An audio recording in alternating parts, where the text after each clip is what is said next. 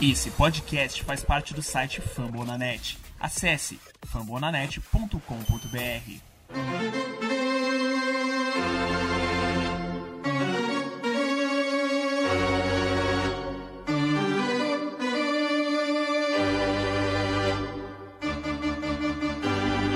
It's time for Dodger Baseball.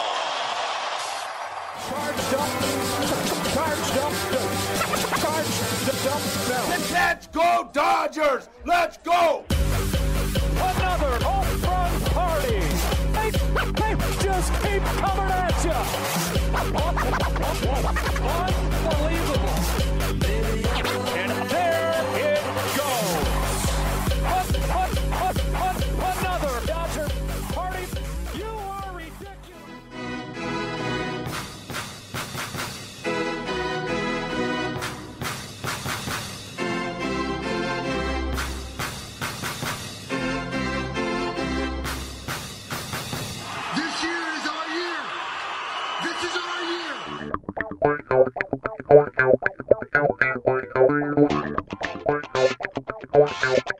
E aí, Dodgers Nation, tudo bem? Começando aquele episódio que você sabia que ia chegar, né? O All-Star Game passou e vem agora a segunda metade da temporada. O draft da MLB já tá pra conta.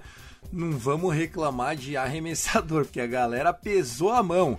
Seja bem-vindo. Dodgers Cash, episódio 56 para avaliar a segunda metade da temporada 2021 e o draft também dessa temporada, o draft amador, como é conhecido, o momento em que as equipes podem escolher jogadores do college e também da high school, né? O beisebol que você já garante muitas vezes o direito sobre o cara antes mesmo do cara entrar na faculdade e não necessariamente que ele já vai jogar para você. A gente vai explicar um pouquinho esse formato de draft que garante, claro, grandes prospectos, grandes jogadores, mas eles têm uma, uma menor importância no impacto imediato das franquias, diferente da NFL e principalmente da NBA.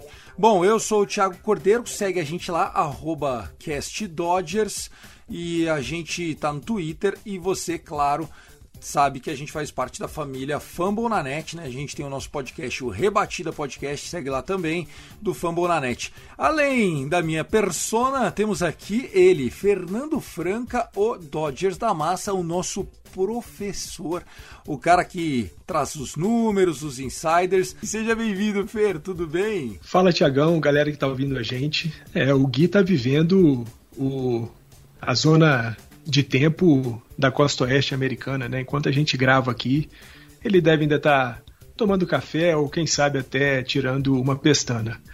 E, Paps, segunda metade da temporada começando pra gente nessa sexta-feira. Tivemos draft, tivemos All-Star Game, tivemos presença de dois jogadores, três jogadores nossos atuando efetivamente no jogo. O nosso querido Walker Buehler ficou de fora, ainda bem. Mas ah, eu posso te dizer o seguinte, Paps, essa segunda metade, meu coração tá batendo tranquilo e eu acho que a gente vai pegar a liderança da nossa divisão já em julho e não soltaremos jamais. E Fernandão, vamos ter uma surpresa lá pro final do podcast, pros 30 minutos mais ou menos, se a galera quiser correr. Vai ser o Gui Deluca, que chegou no meio. Tá fazendo essa, esse trechinho gravado comigo, né, Gui?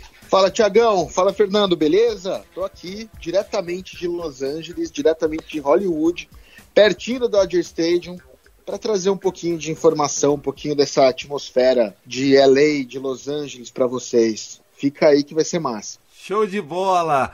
É isso, pessoal. Nosso podcast tem a plataforma Famoranet. Aumenta o volume porque começou o Dodgers Cast. Bom, quero começar falando da segunda metade da temporada, até mesmo antes do draft, porque é meio conceitual. Quero compartilhar com o Fernandão. Eu já havia é, preparado esse discurso no ano passado, essa visão, mas não teve segunda metade da temporada. Não sei se você está ouvindo, vai lembrar, mas só foram 60 jogos, né? O Dodgers Cast começou ano passado, então eu nunca consegui compartilhar com vocês essa minha perspectiva sobre a MLB e a diferença que nós temos de primeira parte da temporada e a segunda metade da temporada. Tem times que são históricos de é, começarem bem e não terminarem tão bem, e times de terem sempre um segundo half importante, né? Se a gente está falando de primeira metade e segunda metade, a gente não está falando exatamente do mesmo número de jogos, mas é aproximadamente. Algumas franquias passaram de 90 jogos, que seria um pouco mais da metade, é, outras franquias ainda estão ali nessa marca. É, o que nós sabemos é que nesse momento nós passamos a encarar um outro tipo de beisebol. O, o, o beisebol que as equipes já sabem o que aspiram naquela temporada. Então, as equipes menores já começam a dar espaço no seu roster para jogadores que são ali da Farm System. Posso contar com você, posso não contar com você. O veterano que tem uma pequena inflamação já mete IL, já vai embora, já bota um, bota um aviso prévio, já vamos trazer a molecada. É um momento do ano onde equipes jogam um beisebol mais solto, enfim, ah, se apanhar, apanhou, e equipes começam a brigar pelo wild card, né? E assim, o wild card, depois que ele passou a ter é, mais uma vaga, uma vaga extra, isso trouxe uma competitividade maior. Então, teremos jogos mais duros a partir de agora com times que são melhores tecnicamente e a partir de agora a gente passa também a ter uma busca maior por jogadores novos e que são perigosos, tá? É, não é não é raro acontecer de na segunda metade do ano surgirem prospectos rebatedores, né? Não, não por menos você vai ver um movimento muito grande essa semana de novos jogadores recebendo o Called Up, ou seja, recebendo a ligação e subindo. Muitos da AAA, muitos da AAA, mas claro, jogadores também de Double A, que eles nem subiram para AAA e já vão direto para MLB, justamente porque nessa época do ano a ideia é ele tá lá participando do batting cage ou dos bullpens, né? Essa é, a, é amadurecer o jogador ali dentro daquele ambiente.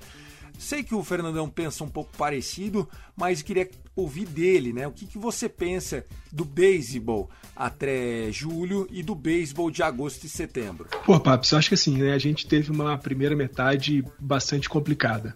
É, muito complicada, né? Muitos jogadores lesionados. A gente teve aí esse problema com o Bauer no mês de junho, afastando ele do time.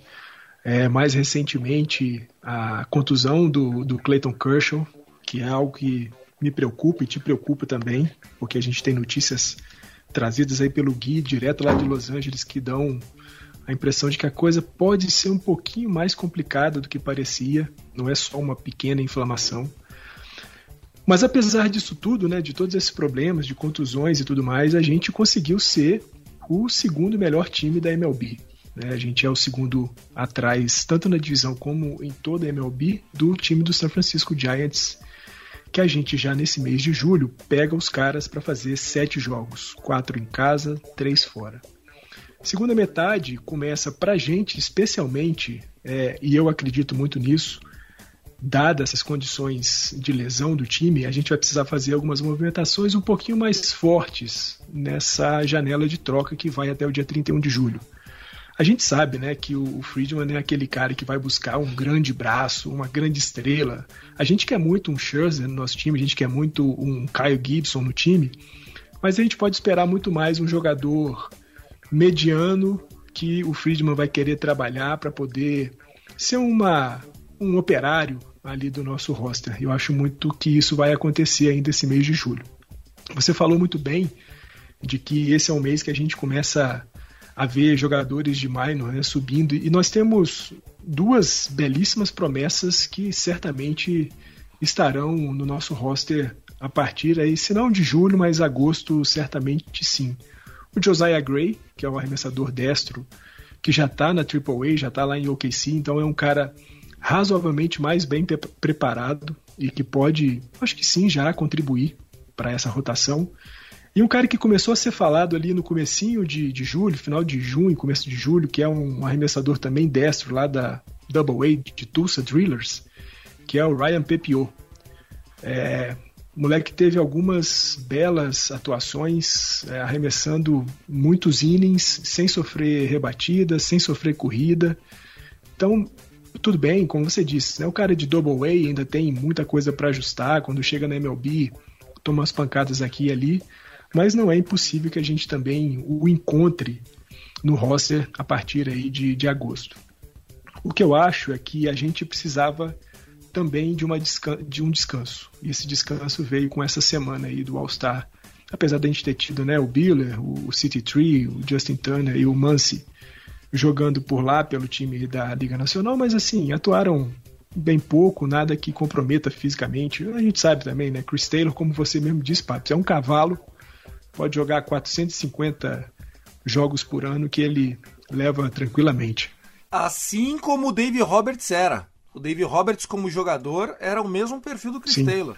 Fazia outfield, obviamente, mas jogava nos três outfield, fazia um segunda base meio malandramente ali, era rápido em base. É o Chris Taylor, obviamente eu acho que o Chris Taylor pode até ter mais talento, mas o baseball IQ é muito parecido. Sim, e aí, assim, além né, dessa, desse descanso fundamental, é, eu, eu, quero acreditar que dois jogadores que antes do, da parada para o All-Star começaram a dar uma amostra de, de crescimento na produção ofensiva podem manter isso daqui para frente, né? O, o, nosso queridíssimo Mookie Betts, nosso All-Star, nosso MVP, grande jogador, o cara que mudou assim completamente a mentalidade, o patamar dos Dodgers desde a chegada dele em 2020, foi a peça fundamental para o nosso título, uma das peças fundamentais. Começou a rebater melhor já nos últimos jogos antes da parada para o All-Star. E da mesma forma o AJ Pollock, né? AJ Pollock é um cara que a gente quer sempre que o Friedman troque, a gente se impacienta muito rapidamente com o Pollock, mas ele tudo bem, a gente tem que relevar um pouco, né? As séries que ele jogou contra Miami, contra Arizona, ele foi muito bem. Arizona e Miami não são nenhum de, dos dois maiores times aí da, da MLB. O Miami ainda é um time legal de se ver, é um time que tem talentos, mas o AJ Pollock foi eleito o jogador da semana na, na, na National League antes da parada para o All-Star. Tomara que isso seja um, uma possibilidade, uma, um potencial uh, crescimento na produção ofensiva do, do AJ. Não que o AJ tivesse mal é, em média, mas ele tem pouco contato nos momentos importantes do jogo, né? É, com o jogador em base, com o jogador em posição de anotar corrida mas ele conseguiu ser um jogador mais efetivo aí nessas duas últimas séries e não à toa eleito. Então, o que eu penso, o, o é que a gente vai ter, como eu disse, né, uma segunda metade mais promissora. Eu acho que os Dodgers agora vão ter muito presente esse senso de urgência, né? Essa necessidade de que agora, daqui para frente, todo jogo é um jogo que tem que se ganhar, que tem que buscar as vitórias, senão é, varrida sempre, claro que varrida sempre é muito difícil, mas é sempre ganhar séries. Acho que foi essa uma pegada que os Dodgers tiveram em 2019. Ganhar séries. É, e, e, historicamente, né, o, o Dodgers ele tem mais performance na segunda metade. Né? A comissão técnica do Dave Roberts é, tem essa fama, não por menos o Dave Roberts é hoje o primeiro e único técnico da história do beisebol moderno a ser pentacampeão de divisão nos primeiros cinco anos como mandando um time. Né? O Dave Roberts ele nunca nunca perdeu uma National League West sendo técnico do Los Angeles Dodgers. Então a gente tem essa, essa segurança. Eu tenho certeza que é, os nossos jovens talentos, principalmente de pitching, vão ter muito mais espaço porque nós estamos né, depletos aí de, de problemas. A gente está com uma uma situação crítica, poderíamos dizer, né? Caso o Clayton Kershaw não volte imediatamente após o IL de 10 dias e há um indício forte de que não volte imediatamente, né? Ninguém ainda oficializou, ele não volta, mas há o burburinho de que não volte e isso é um problema, né? Lembrando que quando o Clayton Kershaw entra no IL de 10 dias, a expectativa é que ele volte justamente para a série que vem depois do Colorado Rockies, que é a série do São Francisco Giants. Né? Nós vamos falar especificamente dessa série mais tarde aqui no Dodgers Cast 56. Fernandão, é, ainda só para a gente amarrar o assunto segundo, segundo é, 50% da temporada, né, o segundo half, você acredita que, é, e eu acredito nisso, que o Dodgers tem mais beisebol para mostrar, eu acredito que o Padres tem mais beisebol para mostrar, e eu acredito que o Giants não tem mais lenha para tirar. O máximo que eles podem fazer é repetir é, esses, esse percentual de vitórias. E lembrando que se ele repetisse esse percentual de vitórias, ele, a gente está falando de 109 vitórias num ano, que seria a maior campanha da história do São Francisco Giants. Então, assim, eles estão vivendo um sonho. A, a pausa pro All-Star Game foi péssima pro, pro Giants, porque, embora eles tenham perdido uns dois, três joguinhos ali, eles venceram a série antes da pausa e, e Esclafani e Kevin Gaussman jogando demais. É, faz, essa, faz esse approach aí, Fernandão, pra gente amarrar o assunto. Tiagão, eu tô com você nisso, né? A gente vê o time dos, dos Giants, aquele time muito parecido com o que é a característica da gestão do Farhan Zaid, né, que foi nosso nosso general manager e depois é, acabou indo lá para São Francisco. É um cara que conhece muito de, de, de, jogador, de pegar caras que ninguém acredita, mas que ele vê potencial. E, e o time dos, dos, Giants é isso. Né? A gente lá tem o, o Darren Huff, tem o, o, Brandon Crawford jogando muito, é, Buster Posey jogando demais é, Solano, caras que assim são jogadores bons, mas que estão produzindo no seu limite melhor. E a gente sabe, é muito complicado que a gente tenha numa, numa temporada de 162 jogos o cara atuando sempre no seu limite máximo, no seu melhor limite. E é uma tendência, claro, de que o time dos Giants tenha alguns problemas nessa segunda metade. É, ainda é um time que ancora muito o seu jogo nos seus arremessadores, como você disse, né? O Kevin Gaussman jogando muito, o Anthony Desclafani jogando demais, é, o próprio Alex Wood contribuindo muito, Cueto, todos eles são caras muito relevantes e assim, eles têm muito baseado os jogos em cima do Gaussman e do Desclafani. Quando esses caras entram, é quase que garantia de que o time vai, vai vencer. Eu também acho que a gente, como o Los Angeles Dodgers, ainda tem muita coisa para melhorar pode produzir muito mais. O time do San, do San Diego Padres. É, eu, eu fico sempre em dúvida com os padres, porque eu acho que ofensivamente eles vão manter a mesma pegada, sem dúvida alguma, mas eu continuo achando que o time dos padres tem problemas no montinho.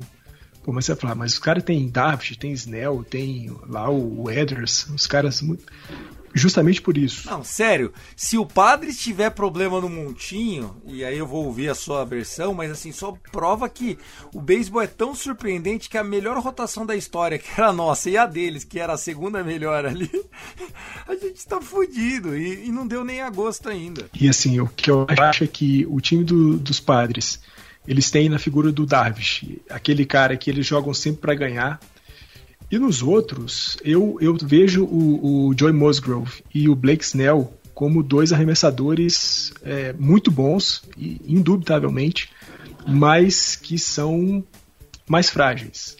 A gente vê é, uma certa inconstância tanto no Musgrove quanto no, no Snell. E é justamente por isso que eu venho falando desde o início da temporada. O time dos, dos padres é um time maravilhoso. Potencialmente um, um dos possíveis campeões da temporada, campeão da, da nossa divisão. Mas eu sempre disse, eu ainda acho que o problema dos padres está no montinho.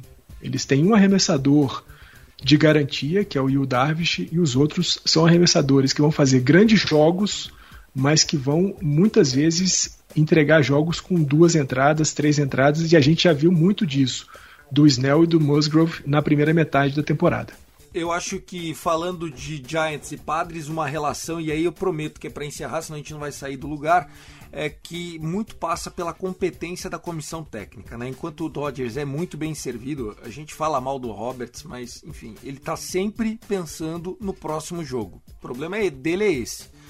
O Roberts troca um, um setup ali no meio do jogo é porque ele já está pensando no starting pitcher de amanhã. E aí ele caga o jogo de hoje. A verdade é essa, ele tem desses. Mas enfim, no longo prazo, no show da vida chamado beisebol, né, onde uma hora você tá por cima, depois você tá por baixo, aquela coisa toda, histórias de superação, como a gente tem vários no nosso time. Eu acho que o Tingler, que é o coach manager do Padres, é fraco. Se você perguntar para qualquer torcedor do Padres hoje, o Tingler é um fracasso, só que ele tem a confiança da, dos donos, levou o time para os playoffs já no seu primeiro ano, que é o que eles. Enfim, e o time está na briga aí. É, já o Gabe Kepler, que tem uma ligação com o Dodgers, fotos com o Dodgers, torcedor, Cali Boy e tal, ele é um monstro. Então, assim, é, o que eu acho que falta pro Padres muitas vezes não é o pitching só, é técnico mesmo. É, ele faz escolhas ruins e um rodízio ruim. Uh, agora, o time saudável é muito mais perigoso, Padres, do que o Giants. Né? É, num, num dia qualquer, é, eu ainda acho que é melhor enfrentar o Giants do que o Padres num, num wild card. É, o Padres ele pode num dia qualquer fazer um jogaço, né? Manny Machado, Tatis Junior, tem talentos ali. Agora, enquanto você está enfrentando Brandon Crawford, Buster Posey, ah, o cara é bom, é bom, beleza. Mas enfim, nós vamos falar mais de Giants mais para frente. Gostei do papo, vamos encerrando por aqui. Vamos lá, pessoal. Open bar de pitcher. Rapaz, o Dodgers fez a lição de casa e trouxe o ativo mais importante para um clube de beisebol, né? Se você consegue tra trazer para o seu sistema, né? Pensando no beisebol como um sistema, onde o Dodgers é apenas a cereja desse bolo, né? E, e a cereja é isso mesmo, cara. Enquanto você tem ali 40 jogadores no roster grande, 27, 28 ativos ao mesmo tempo, você tem mais de 200 atletas na sua organização. É uma pequena parte aquilo que a gente torce e aquilo que a gente vê. A grande verdade é, você constrói um grande elenco trazendo pitchers. Pitchers você forma bastões você contrata. Isso é quase que uma regra não escrita da gestão do beisebol. Pensando nisso, o Dodgers fez a liçãozinha com Andrew Friedman. Concorda comigo, Fernandão? Completamente, Paps. A gente teve, né, esse ano o draft foram 20 rodadas, nós tivemos opção de escolha em 19. Lembrando que a gente não teve escolha de segunda rodada, que por conta da nossa contratação do, do Bauer, que era um agente livre, a gente perdeu essa, essa segunda escolha, a segunda escolha na segunda rodada, porque como o time dos Reds fez uma oferta qualificada ao Trevor Bauer, ele teve direito de pegar uma compensatória de primeira rodada, tirando a nossa escolha de segunda rodada. Mas é isso, né? Das 19 que nós pudemos escolher, somente em duas a gente não teve arremessadores. lá na 16 a gente escolheu o Michael Sirota, um shortstop, e na 18 um outfielder lá, o Damon Keith. Nas outras todas, nós tivemos só arremessadores, foram 17. Amigão, você não está entendendo. O Dodgers draftou 92% foi, de pitcher. Nove... Não foi 70-30, 60-40, ah, pitch, não. E assim, não foi exclusivo nosso, tá? O time de Anaheim lá, o Angels, 19 de 20. Ou seja, é, pitcher é um ativo que você tem que ter bastante, porque deles poucos vingam, né? Uma informação importante que veio do Vitor Silva, do Birdland BR, ele que é colaborador nosso lá do Rebatida, ele é do, do All News, do Orioles, ele falou, é, e eu vou lembrar mais ou menos de cabeça: 72 mil jogadores foram draftados até hoje, desde que começou o MLB Draft Amateur. 10.300 fizeram pelo menos um jogo na história da MLB.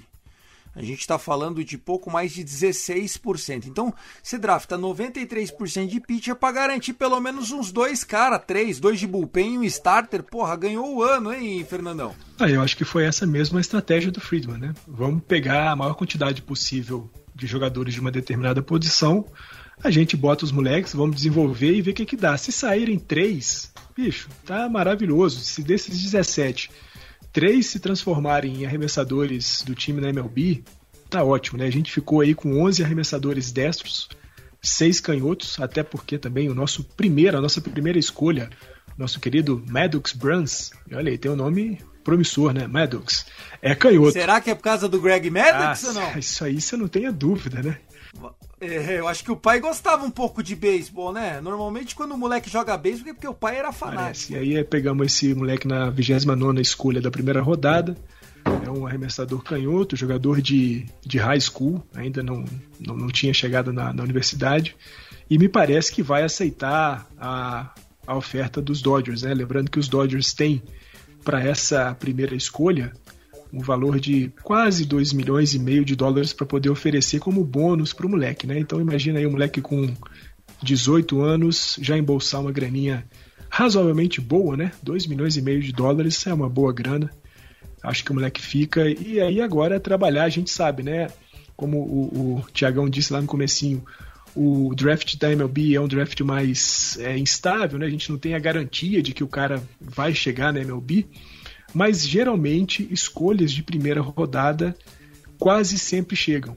Né? E aí o Maddox Bruns é a nossa escolha de primeira rodada, tem ainda que ser desenvolvido, mas é, é uma bela possibilidade de um dia, daqui a uns dois anos talvez, a gente comece a ver o Bruns jogando, se não diretamente na MLB, mas já brilhando ali pela AAA, ali por OKC. Eu gostei muito do, do nosso draft.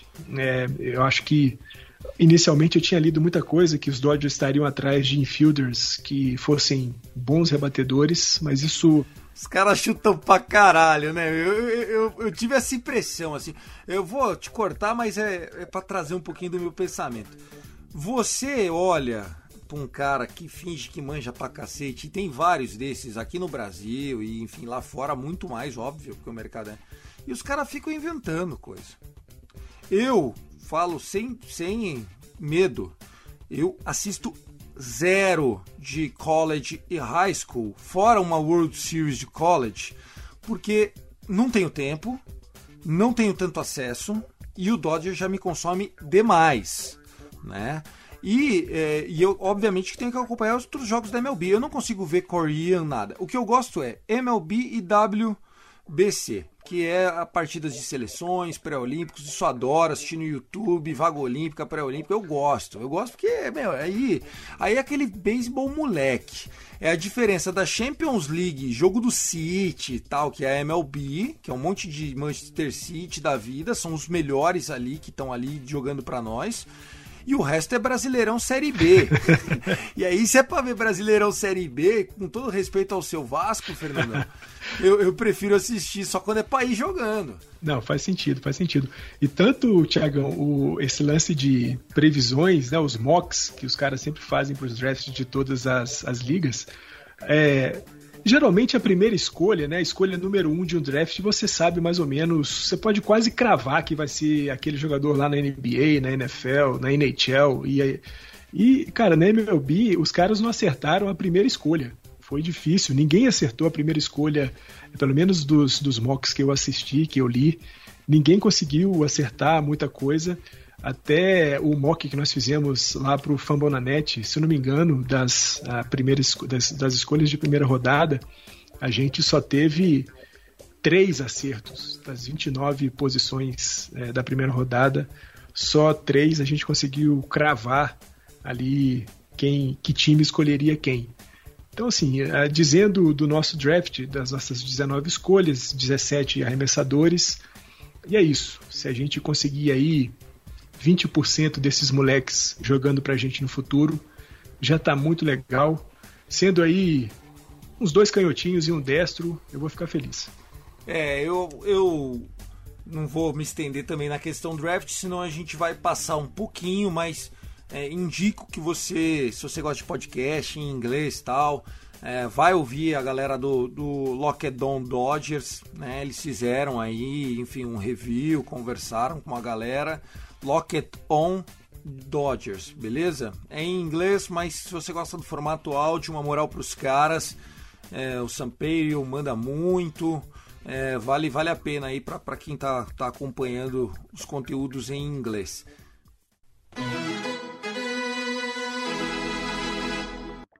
Bom, vamos nessa. Começou a segunda metade, graças a Deus.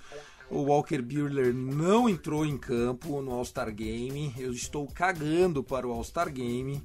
É, e a, a, grande verdade é: o David Roberts ajudou nós, não botando os nossos meninos para arremessar, né, né, Fernandão? Foi, isso era uma preocupação que eu tinha. Quando eu vi ali o Corbin Burns tomando pancada para toda, ela falei assim: tô vendo que uma hora ou outra o, o, o Dave Roberts vai colocar o Biller para passar a mesma vergonha. Mas ainda bem que ele não fez isso.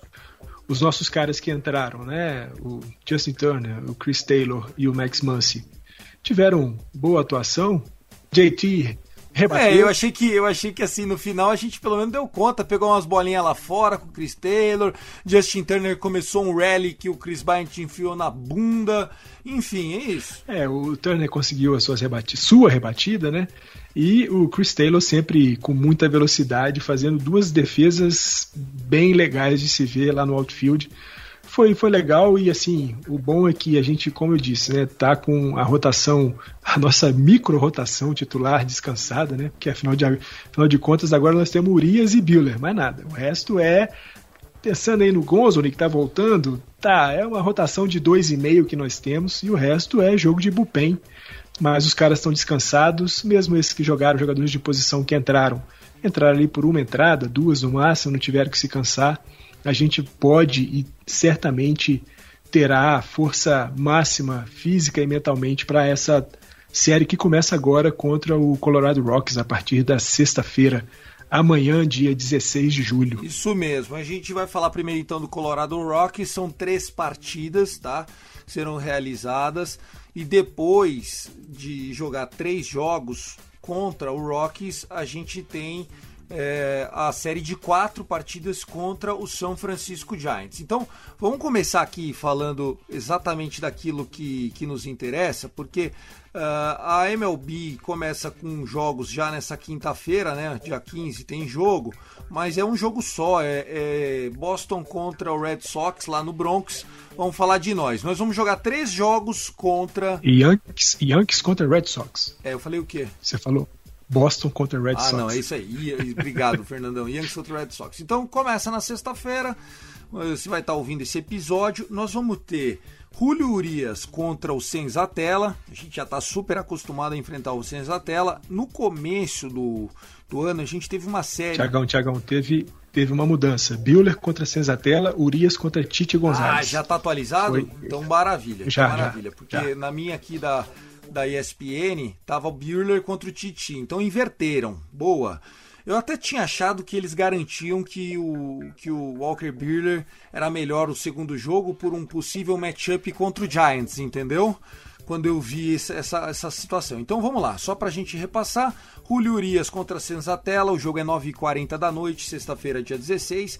No sábado, dia 17, às 9h10 da noite, tem Birler contra Titi Gonzalez. O Titi é um cara que se fez no, no bullpen, né? Será que é um jogo de bullpen já pros caras no segundo, no segundo dia, Fernandão? Ô, Tiagão, é, é, bem possível, né? Porque a gente, se a gente puxar aí na nossa memória, né? Dia 1 de abril de 2021, primeiro jogo nosso na temporada foi contra o time do Colorado Rockies.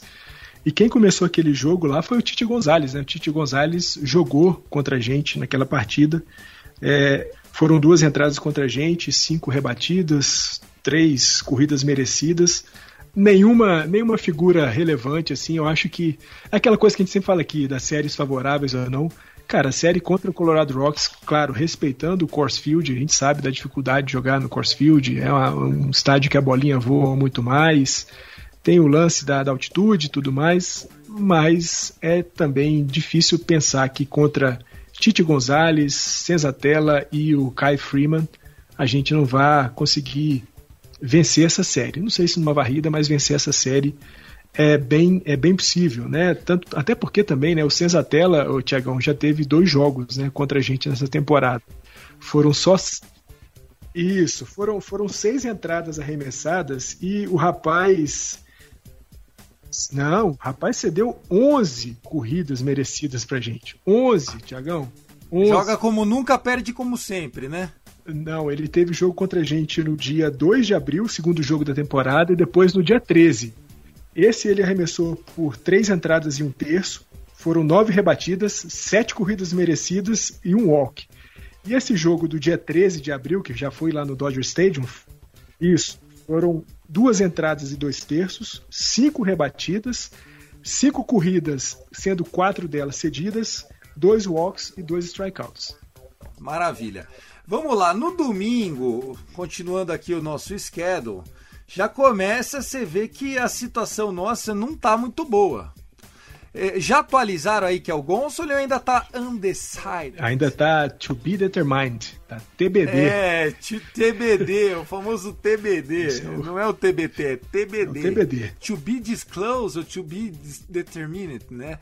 Tá aí, ó. A gente vai ter o Kyle Freeland. O Kyle Freeland é um cara que jogava razoável até botar o burro na sombra. Depois disso, amigão, já era, né? Sentou o burrão na sombra. Mas esse ano tem feito uns joguinhos. É, assim, lembrando que ele é canhoto, já pode esperar Sandy Koufax 3.0. tô falando verdade ou tô mentindo, Fernandão? Nossa, Thiagão, você tá falando a verdade mais absoluta que pode existir no beisebol hoje. Jogador canhoto, arremessador canhoto contra os Dodgers, pode ser o cara mais Fudeu. fracassado na vida. Que o cara ve- vira o Sandy Koufax O cara gente. Tá tem na jeito. merda. É- é o que ele precisa na vida dele, se ele for canhoto, enfrentar o Dodgers. Puta É saudade. chance de no-hitter, quiçá, jogo perfeito. Não é, não é Fala, meus queridos. acontecer. Olha aí quem entrou nesse negócio. Olha lá. Direto de LA. Ah, moleque. Fala aí, Gui. E aí, gente, tudo bem? Pô, sensacional receber você assim de surpresinha. Ah, entrei, queria entrar, né? Queria entrar respirando esse ar. Los Angeles Dodgers. Passei do lado do, do Dodger Stadium ontem. Que Cara, que maravilha. atmosfera, que Que delícia, lindo, cara. que lindo. Sensacional. Diga Lindo, mais, Gui. diga mais, cara. Conte. Chega de Colorado Rocks. Já era. vamos, vamos falar de Fala, você. fala de Los Angeles. Cara, é, aqui eu tava, eu tava até comentando ontem com o Fer sobre as notícias que o, que o pessoal tá, tem falado aqui, né? A galera tava é, falando muito do, do, do, do Dodgers ir atrás do Charlie Morton, porque provavelmente o Kershaw. Eu, eu- gente, tô, caindo de paraquedas aqui no, no episódio. Não, até Não agora a sei se gente falou, então falaram, deixa eu te atualizar. Segunda metade, que não dá pra ser pior do que foi, enfim. Olho no Padres. MLB, draftamos 17 de 19 pitcher, então é aquilo, se sobrar 3 tá bom. E tava dizendo, no exato momento que você pisou aqui com a gente, que o Kyle Freeland, que às vezes vai lá dar um shootoutzinho, aquele shootout de 5 entradas, mas contra nós ele é complete game, 15k, tamo fudido. Ah, não, é, o cara vai sobrar, com certeza. Agora volte, É. a, volte a você. Você tava lá no Então. táxi, no Uber, como é que tava aí? Não, eu tava, eu tava no carro mesmo. É, ontem eu passei na, na Freeway e passei do lado do Dodger Stadium. É É uma, é uma rodovia que você passa, assim, você contorna o Staples Center e um pouco mais pra frente tem a entrada do Dodger Stadium. Então você já, já, já sente a atmosfera lá. Mas, cara, aqui é muito legal. A cidade de Los Angeles meio que respira Dodger, sabe? Pra você ter uma ideia, o ônibus circular da cidade, sabe aquele visorzinho de cima onde tem o, o, o número da linha e Sei, o destino? Então, aí numa hora parece Gol Dodgers. Pô, que massa. Muito legal. Que Tá lá, sei legal! linha- Jura assim, no 400 transporte público? Sim, sim, transporte público, tá lá. Linha 415. Não é Gol Lakers, não é Gol Lakers, é Gol Dodgers. Gol Dodgers, Gol Dodgers. Demais. E, é- cara, e aí aqui eles... E, toda- e é Gol Dodgers por quê? Porque, cara, querendo ou não, é a massa latina que usa o Exatamente. transporte público lá dos caras, né? Ali na, na Skid Row, que espero que, que o Gui fique longe da Skid Row. Tô Teme- longe, tô longe. te- temerária Skid Row. Tô longe. É, a galera que tá lá, se você falar que você, que você é Giant, os caras te batem até morrer. Exatamente. E, cara, eu tava em São Francisco no final de semana, né? E eu fiquei muito perto do Oracle Park. Então, e eu, obviamente eu saí com o meu boné do Dodgers para dar uma volta pro São Francisco. Estava cagando, mas a galera olhia feio. Os caras, assim, die hard Giants fans, sabe? Os caras com, com casaco, calça, boné, camiseta, óculos. Porque eu tava perto do, do estádio. Então a galera ia lá por perto pra ficar rodando pra ir pro jogo. Né? Então, é um pouco diferente da vivência do Dodger Stadium. O Dodger Stadium é um, é um estádio afastado da cidade, é um pouco diferente da atmosfera que tem do Boston, que tem Chicago Cubs, que tem San Diego Padres, que tem San Francisco Giants, que o estádio é no meio da cidade, literalmente. O, Então, o Dodgers- o bairro de Chaves Ravine foi uma expansão da prefeitura de Los Angeles ali, né? Exatamente, exatamente. Ela, ela tá, ela tá relativamente próxima da downtown, mas é, ela é um pouco longe do. Do burburinho, Cara, do Gary Gary. É, é, é, exato, do comércio. Ela fica um pouquinho fora, é diferente, porque em São Francisco, em San Diego, em Chicago, você literalmente tá andando, de repente você olha pro lado, opa, o estádio, vou entrar aqui e ver um jogo. Como se estivesse entrando na farmácia, sabe? No Dodgers não tem isso, você precisa pegar a Vin, a, Vin Scully Avenue, aí você precisa entrar lá, pegar o estacionamento, aquele estacionamento gigantesco do Dodger Stadium, andar pra cacete, se errar o portão, tem que dar a volta no estádio inteiro. É, é uma coisa mais. Lembra um pouco nosso. As nossas idas ao, ao- alguns estádios de futebol. Ao Brasil, Morumbi, você por "Ah, exemplo, né? O Morumbi, que é um Morumbi, pouquinho exato, mais afastadinho ali. A Exato. Arena Itaquera, que é muito afastada de tudo. Acho que não é, É. tão perfil, né?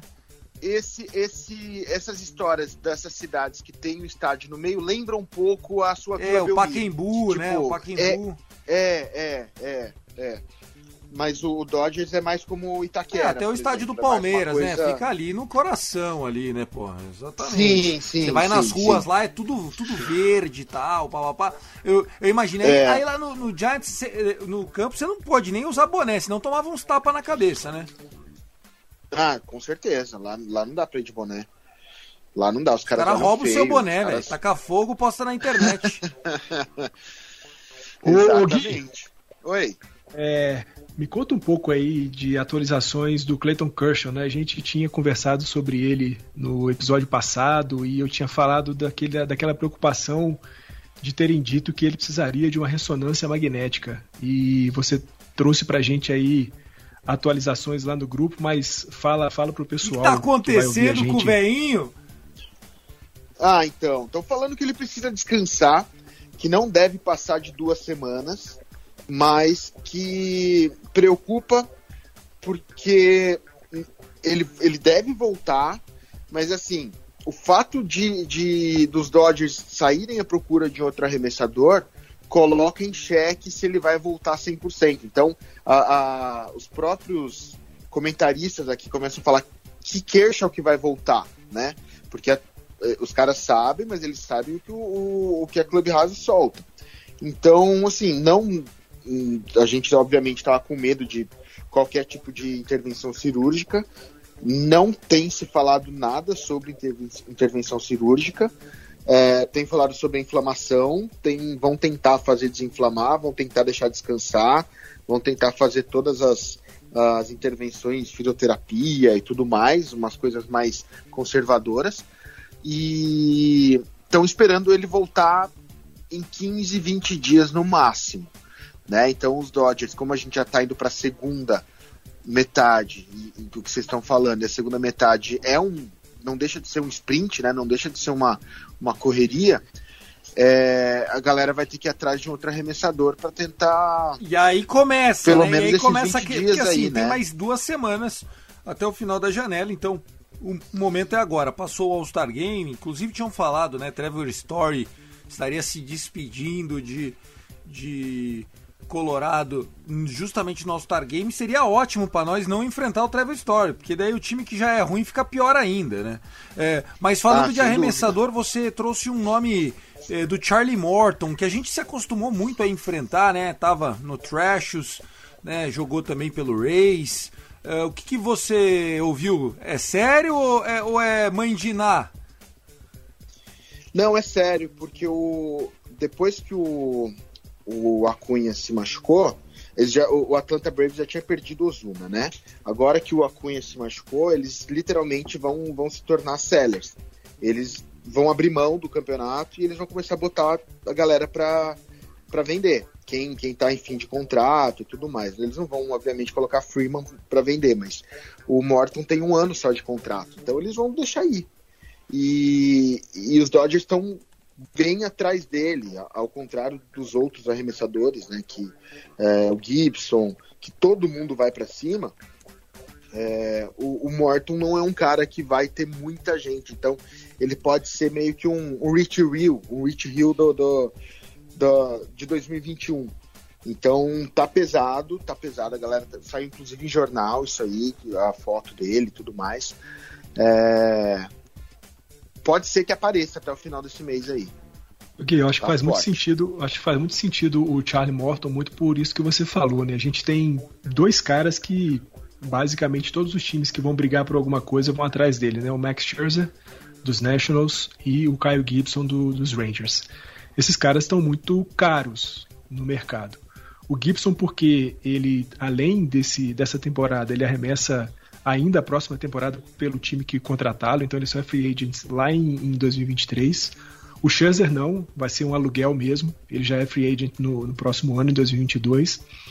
E é isso que você falou, eu acho que o Morton assim, é um cara que pode entrar muito bem na nossa rotação, mas que não vai é, combalir o nosso já estufado bolso, né? Que a gente já gasta uma grana é, boa para tá poder pagar. Quanto? Eu acho que é uns 12, 13 pau, né?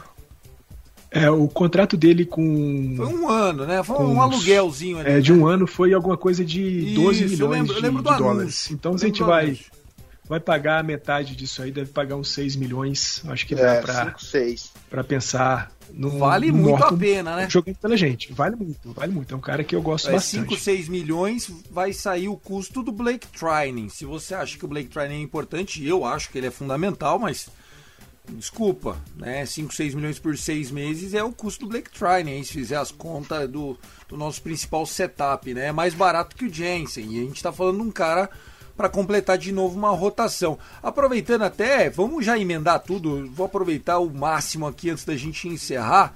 Eu vou fazer uma, vou combinar um negócio ao vivo com vocês. A minha ideia era, antes de falar de Trevor Bauer, a minha ideia era fazer já análise contra o Giants, mas será que no domingão 22 BRT.